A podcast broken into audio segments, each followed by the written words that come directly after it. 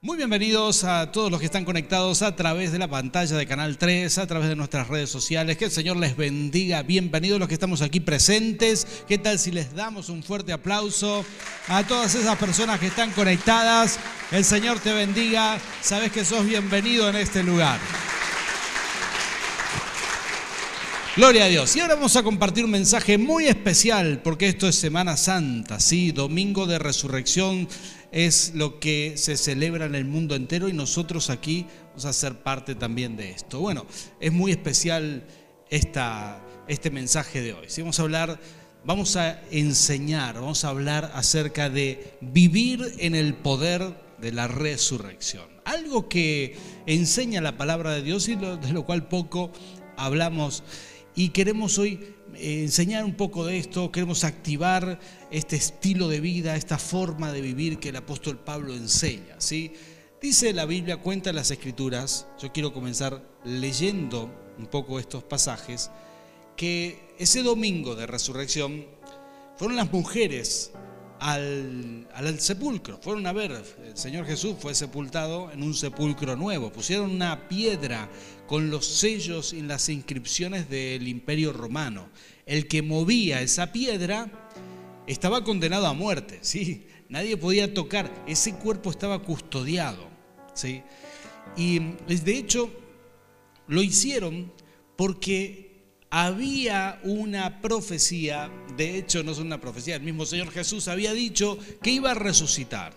Entonces, todo el Sanedrín, todos los religiosos de esa época le dijeron al emperador, o mejor dicho, al que estaba a cargo del imperio en ese lugar del mundo, le dijeron, mira, aquí los seguidores de Jesús van a robar el cuerpo, así que hay que poner máxima seguridad. Y eso hicieron, pusieron máxima seguridad. Sin embargo, esto dice la palabra en Lucas capítulos, capítulo 24, versículo 2 al 7, dice, encontraron que había sido quitada la piedra que cubría el sepulcro y al entrar no hallaron el cuerpo del Señor Jesús. ¿no? Estos fueron las mujeres temprano, dice que fueron con especies aromáticas, que fueron hasta el lugar, tenían todavía el dolor de haber perdido al Señor Jesús en esos días y llegaron y se encontraron con este escenario. No había guardias, ¿sí? La piedra, que no se podía remover sino entre varias personas, había sido removida, los sellos del imperio romano habían sido rotos para poder remover la piedra y el lugar donde tendría que estar el cuerpo no había nada. Entonces dice que mientras se preguntaban qué habría pasado, se les presentaron dos hombres con ropas resplandecientes. Entendemos que son dos ángeles, ¿verdad? Dice, asustadas, se postraron sobre su rostro, pero ellos les dijeron, ¿por qué buscan ustedes entre los muertos al que vive? No está aquí, ha resucitado. Por favor, diga conmigo, ha resucitado. Dice, recuerden lo que les dijo cuando todavía estaban, estaba con ustedes en Galilea. El Hijo del Hombre tiene que ser entregado en manos de hombres pecadores y ser crucificado, pero al tercer día resucitará. De hecho, la Biblia registra muchísimas resurrecciones. ¿sí? El mismo Señor Jesús eh, estuvo haciendo muchas resurrecciones. las más conocidas, por supuesto, puede ser la de Lázaro, ¿sí?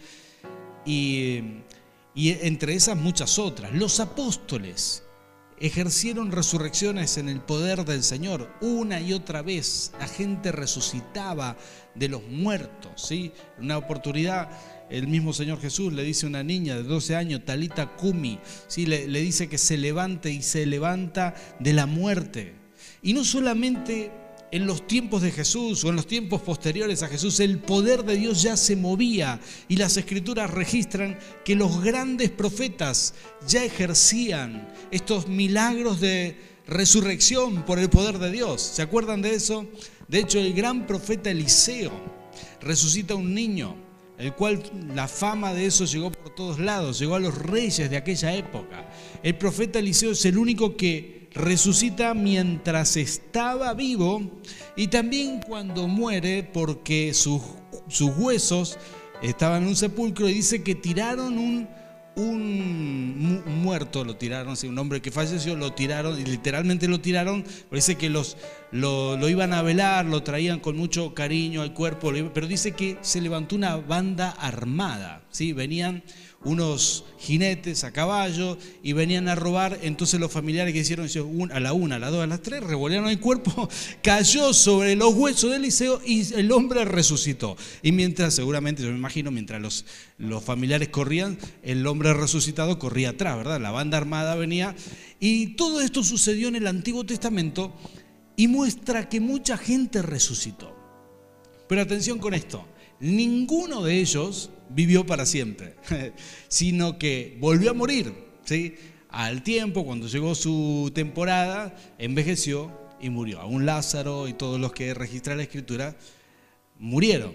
Y ninguno de los que resucitó se resucitó a sí mismo, sino que otro oró por él y por el poder de Dios resucitó. El caso de Jesús es absolutamente diferente. Él se resucitó a sí mismo, ¿sí? fue el poder del Espíritu Santo. La misma Trinidad lo levantó de entre los muertos. Y nunca más volvió a morir, sino que está sentado a la diestra del Padre. Pagó por nuestros pecados y aún sigue ahí. Y prometió que un día volverá. ¿Cuántos dicen amén a eso? Esto es totalmente diferente a cualquier resurrección que va a figurar en la Biblia. De hecho, aún fuera de la Biblia, aquellas personas que tienen otras religiones, todos saben que a los líderes, religiosos que ellos siguen, aquellas personas que consideran iluminados, ¿sí? tanto en el islamismo, en el budismo o en cualquier religión, todos saben que sus líderes murieron y no resucitaron y no pueden prometer vida eterna o resurrección. Pero el caso de Jesús es absolutamente distinto. Jesús realmente resucitó. Él, resucitó solo, se levantó entre los muertos. Nadie oró por él. Es Él que se levantó y marcó un camino para que todos nosotros resucitemos junto con Él, para que vivamos en vida eterna. Que nuestros cuerpos mortales se queden aquí en la tierra, nuestro espíritu vivirá para siempre, porque Él pagó por cada uno de nuestros pecados. ¿Cuántos dicen amén?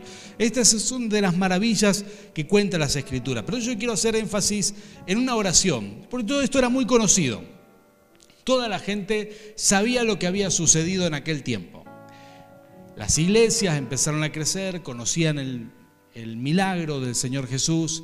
La segunda generación de iglesia que se desarrolla en la zona que hoy es Turquía, empieza a, crecer y a faltarle lo que el apóstol Pablo va a decir, el conocimiento del poder de la resurrección.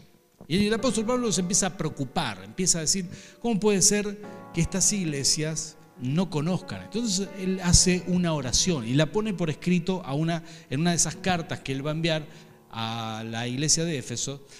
Y él dice, en sus palabras, quiero leerte estos versículos en en la carta a los Efesios, capítulo 1, versículo 18, él muestra aquí una oración, es una oración con un triple énfasis. Él le pide a Dios tres cosas. Le pide a Dios que se, se les abran los ojos a las iglesias. Mira, si estás acá y no hace mucho tiempo que venís, o hace mucho tiempo que venís a la iglesia, da igual. Porque esta oración que el apóstol Pablo hace es para todos. Si estás escuchando, estás recibiendo esta palabra del otro lado de la pantalla, estás escuchándola en Spotify por ahí, en algún día estás recibiendo este mensaje, no importa si hace mucho tiempo, si hace poco tiempo, lo que importa es la actitud que tenemos cuando la escuchamos. El apóstol Pablo está como moviéndole de los hombros a la iglesia, diciendo, tienen que reaccionar que les falta entender algo, ¿no? No sé si te ha pasado alguna vez que tuviste que eh, estás queriendo hablar a uno de tus hijos y, te empieza a decir sí, sí, sí, mientras mira el celular, ¿no? Eh, y, vos le decís sí, porque y lo que te digo es importante, te vas a acordar, sí, sí, sí, y mira el celular hasta que vos decís no, para. Y lo moves de los hombros así, escúchame, te estoy hablando. No sé si esto me pasa a mí nomás o te ha pasado, pero la cuestión es que el apóstol Pablo parece que le está moviendo los hombros a la iglesia, le está diciendo, esto es importante, tienen que prestar mucha atención, esto es relevante para la vida de ustedes. Yo hago esta oración para que se les ilumine los ojos y puedan tener este entendimiento sobre la resurrección, claro. Y acá viene el texto, yo lo quiero leer, luego lo vamos a explicar un poquito y vamos a orar juntos. Y dice, pido también que les sean iluminados los ojos del corazón. ¿Sí? Mira, poco romántico Pablo, ¿no? Pero lo dice de esta manera, dice, para que sepan a qué esperanza, número uno, Él los ha llamado, cuál es la riqueza, número dos, de su, de su gloriosa herencia entre los santos, y número tres dice, y cuán incomparable es la grandeza de su poder en favor de los que creen. Ese es el poder, ese poder es la fuerza grandiosa y eficaz que Dios ejerció en Cristo cuando lo resucitó de entre los muertos y lo sentó a la derecha en las regiones celestiales, muy por encima de todo gobierno y autoridad, poder y dominio y de cualquier otro nombre que se invoque, no solo en este mundo, sino también en el venidero. Dios sometió todas las cosas eh, al dominio de Cristo y lo dio como cabeza de la iglesia hasta que su cuerpo, eh, perdón, esta que es su cuerpo, es la plenitud de aquel que lo llena todo por completo. Tremenda palabra, a veces difícil de entender de una sola leída, por eso necesitamos charlar un poquito sobre esta oración. Él está diciendo, necesito que entiendan esto. Todos los que somos cristianos tenemos algo maravilloso. A veces no lo sabemos. ¿sí? Eh, por ahí cuando visito a mis padres, me dicen, hijo Manuel, ¿cómo puedo ver aquí esto del banco en mi teléfono? Le digo, papá, tenés todo acá, tenés todo acá. Le muestro con paciencia ¿Te vas a acordar del procedimiento para entrar? Sí, sí, al día siguiente otra vez. ¿Y cómo puedo ver? Claro, a la gente mayor le cuesta, ¿verdad? Y yo con mucha paciencia le explico, ¿y cómo puedo ver las fotos que me mandaste? Acá está, entras al WhatsApp y ahí le muestro, ¿verdad? Y yo me siento un genio, ¿verdad? Porque manejo el teléfono. Hasta que, hasta que le digo a alguno de mis hijos, ¿cómo sacaste esta foto? dame tu teléfono, vos también tenés esto, y me siento yo el abuelo, ¿verdad? Y me dice, no, mirá, acá vos tenés este filtro, tenés esto otro, tenés... y me destrozan mis hijos mostrando que en mi propio celular yo tenía todo y no lo estaba usando, ¿no? Y soy como la generación que quedó en el medio, no sé si esto te pasa, ¿verdad? Tus hijos te humillan y vos le enseñás a tus padres. Y aquí Aquí más o menos igual. Tenemos todo, está en vos, no está en tu teléfono, en este caso está en vos, lo tenés todo. Dios te puso herramientas preciosas. No siempre las usamos, no siempre reaccionamos a que tenemos todo aquí, ¿verdad? Y de las cosas que el apóstol Pablo menciona, número uno, es esto de que tenemos una, una esperanza maravillosa. ¿sí? Como pastor me toca en muchas oportunidades estar al lado de la gente que parte o estar en un velorio, estar en un momento difícil. Y es muy diferente llegar a un velorio donde hay esperanza, donde los que están ahí son hijos de Dios, que despiden los restos mortales de otro hijo de Dios. Eso es, eso es otra cosa. Aunque sea doloroso, aunque siempre es triste, la esperanza lo cambia todo. Aunque siempre hay lágrimas, aunque siempre es un momento difícil, la esperanza de saber que Jesús prometió que Él iba a ser morada para cada uno de nosotros, eso lo cambia todo. Te hace vivir de otra manera. Saber que, bueno, creo yo que todos hemos perdido un ser querido, o más cercano o menos cercano, pero a todos nos ha tocado la muerte cerca en algún momento, ¿sí? Y tener esta esperanza hace la enorme diferencia. El apóstol Pablo le está diciendo, iglesia, no pueden vivir sin ser consciente de esta esperanza, sin ser consciente de esta realidad. Nosotros vivimos distinto porque entendemos que estamos de paso por este mundo, entendemos que mientras vivimos acá queremos vivir bien, esa es la segunda cosa que oró el apóstol Pablo, pero, pero entendemos que hay una esperanza, que vos y yo tenemos un lugar en el cielo, en la eternidad, que Dios nos espera con los brazos abiertos, que hay planes para nuestras vidas, no solamente aquí, sino también arriba. ¿Sabías esto? Dios tiene planes para ti, para vos y para mí. Dios tiene, tiene propósitos también en el cielo. Dios tiene un plan para la vida eterna. Y esto es maravilloso. La iglesia tiene que vivir con esta esperanza constante. ¿Por qué tenemos esta esperanza? Bueno, porque Cristo murió en la cruz, porque pagó por nuestros pecados. Pero esto es el ABC. Todos tenemos que vivir con esta esperanza de vida eterna. Si confiaste tu vida en el Señor, si le abriste tu corazón, si dijiste alguna vez, Señor Jesús, acepto tu salvación, entonces debes vivir con esperanza. ¿Cuántos dicen amén? ¿Estás viviendo con esperanza? Sabiendo que la eternidad está asegurada. Hay lo que los filósofos le llaman la aflicción del nihilismo, ¿no? De saber que no hay nada. Esa aflicción se destruye cuando uno tiene esperanza. Saber que tenemos paz hacia dónde vamos y hacia dónde van todos aquellos que amamos, que también conocen al Señor. Y esa paz es incomparable. En segundo lugar, en segundo lugar, eh, ¿cuál es la riqueza de su gloriosa herencia? Esto dice el apóstol Pablo. Bueno, y la riqueza de su gloriosa herencia es que mientras estamos aquí podemos vivir bien, ¿sí? Podemos vivir en plenitud, ¿sí? Y por eso le pusimos así este nombre a la iglesia, porque consideramos que, que mm, todos fuimos diseñados para vivir felices, vivir bien. Y esa es la herencia que Dios nos deja aquí en la tierra. Esos son los regalos divinos. Todos podemos hacer cosas como sanar nuestro pasado. ¿Cuántos dicen amén? ¿Habrá alguien que hizo esto ya? ¿Sí? ¿Alguien que pudo perdonar? ¿Alguien que pudo levantarse y comenzar de nuevo? Gloria a Dios. Porque esas son las riquezas y no es dinero o no es dinero solamente. El apóstol Pablo está diciendo, tienen que disfrutar las riquezas, ¿sí? La riqueza de tener un ministerio, algo en que servirle al Señor. ¿Habrá alguien aquí que está sirviendo al Señor? Porque te digo, esto es glorioso, sentir que le servís a Dios, que estás en un propósito, que tu vida tiene una proyección, que estamos trabajando para el Rey de Reyes, es una riqueza, ¿sí? es una verdadera riqueza. Te menciono otras riquezas que Dios nos ha, nos ha dejado activar los dones, por ejemplo, o el fruto del Espíritu. Tuvimos unas enseñanzas acerca de esto, dejar que Dios te transforme. Esas son las riquezas espirituales que Dios nos deja y tenemos que vivir apropiándonos de esas riquezas. Todos podemos vivir aparte de eso, la riqueza financiera, vivir en la sobreabundancia que Dios regala. ¿Has visto milagros financieros? ¿Hay alguien aquí que los ha visto? Gloria a Dios, gloria a Dios. Estás viviendo las riquezas del Rey de Reyes. La buena noticia es que hay mucho más.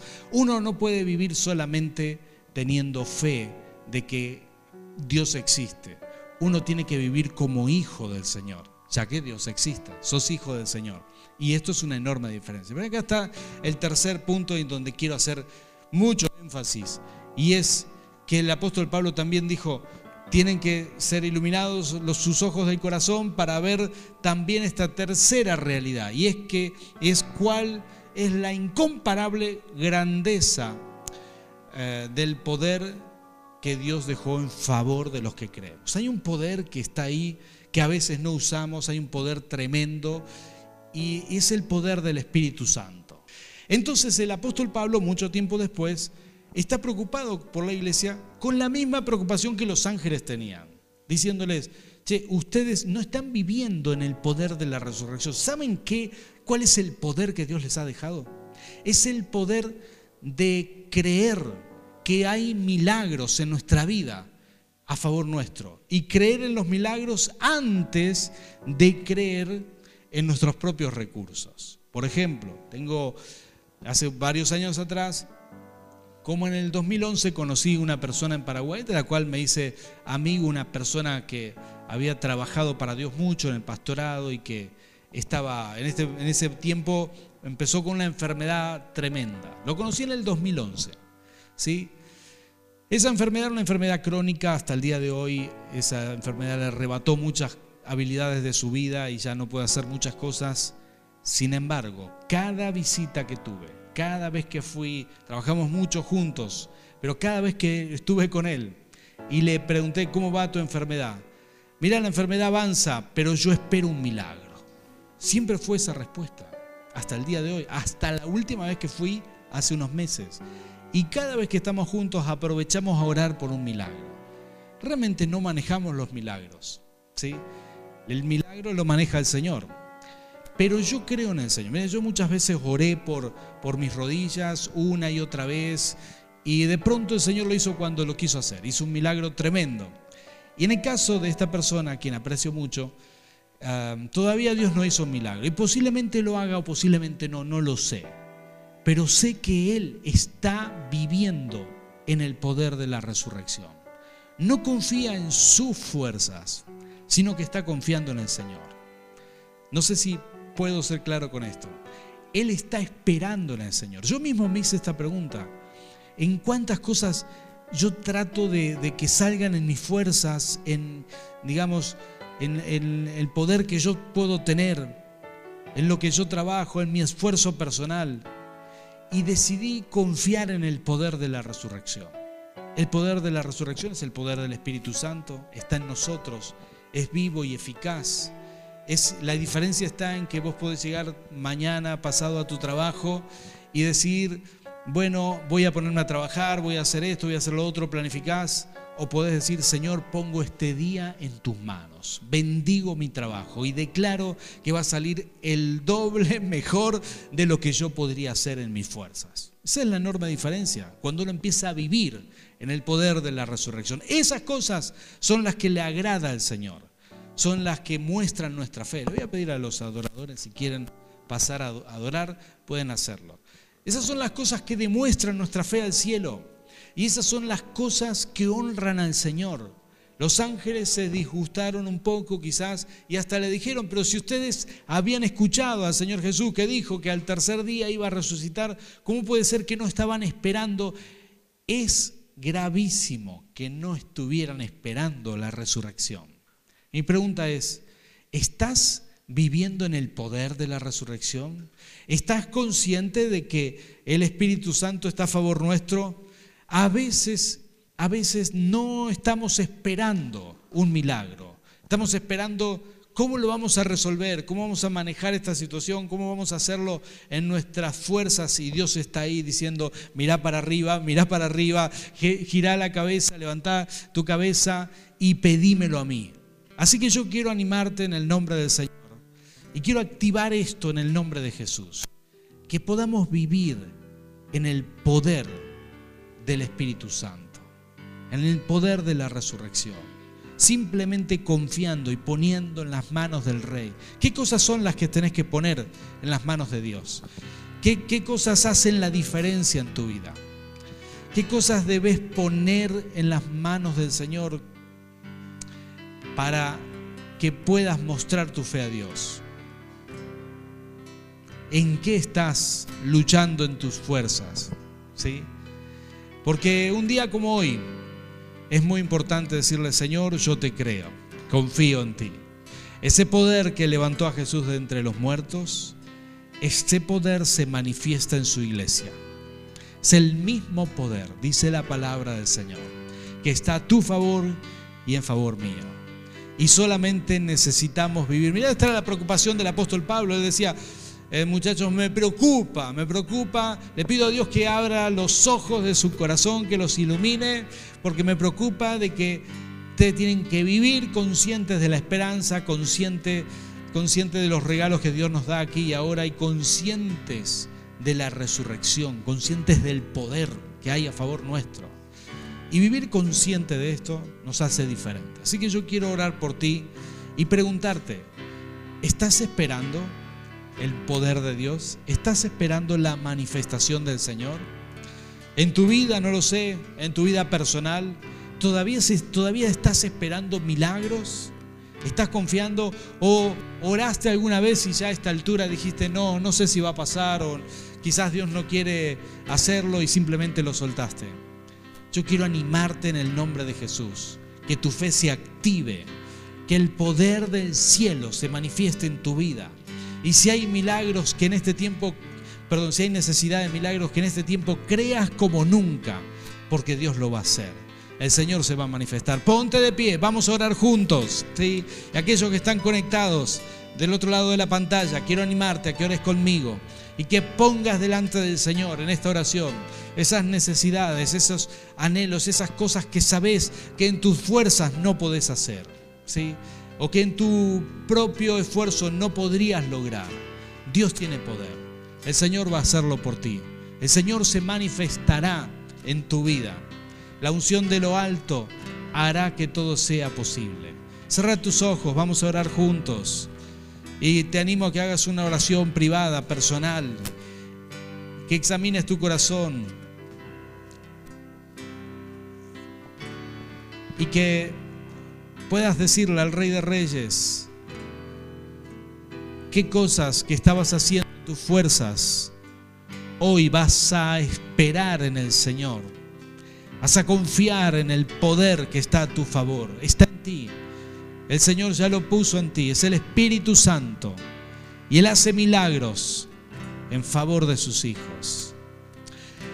Padre Santo, hemos venido aquí como iglesia, Señor, aprendiendo, aprendiendo de las escrituras, aprendiendo de lo que registra la palabra, Señor. Y si estuviéramos ahí en el sepulcro, Señor, quisiéramos ser de los que celebran de que tú has resucitado y no de los que están preguntando dónde está el cuerpo. Señor, queremos ser de los que celebran tu poder, el poder de la resurrección. Y yo quiero proclamar en el nombre de Jesús que milagros se mueven a nuestro favor. Y es por tu presencia, es por tu poder es porque eres real, Señor, porque creemos en ti, porque nuestra fe está activa. Señor, te clamamos, te clamamos en el nombre de Jesús. Señor, que en este momento veas a tus hijos que están conectados con esta palabra. Señor, que en este momento, Señor, desates milagros en favor de tu pueblo. Porque aquí decidimos soltar el esfuerzo humano, aquellas cosas que hacemos o eso que pensamos que nunca vamos a lograr en nuestras fuerzas. Sí, posiblemente en nuestras fuerzas no, pero ahora, Padre, decidimos confiar en ti. Abrimos nuestros ojos, nuestros ojos son iluminados, Señor, para entender que tu poder está a nuestro favor, a nuestro favor, a nuestro favor. Por eso, Rey, confiamos en ti. Gracias, Señor es por tu poder, es por tu espíritu, es porque estás delante nuestro abriendo puertas para la gloria de tu nombre. Gracias Señor, en el nombre de Cristo Jesús. Amén y amén.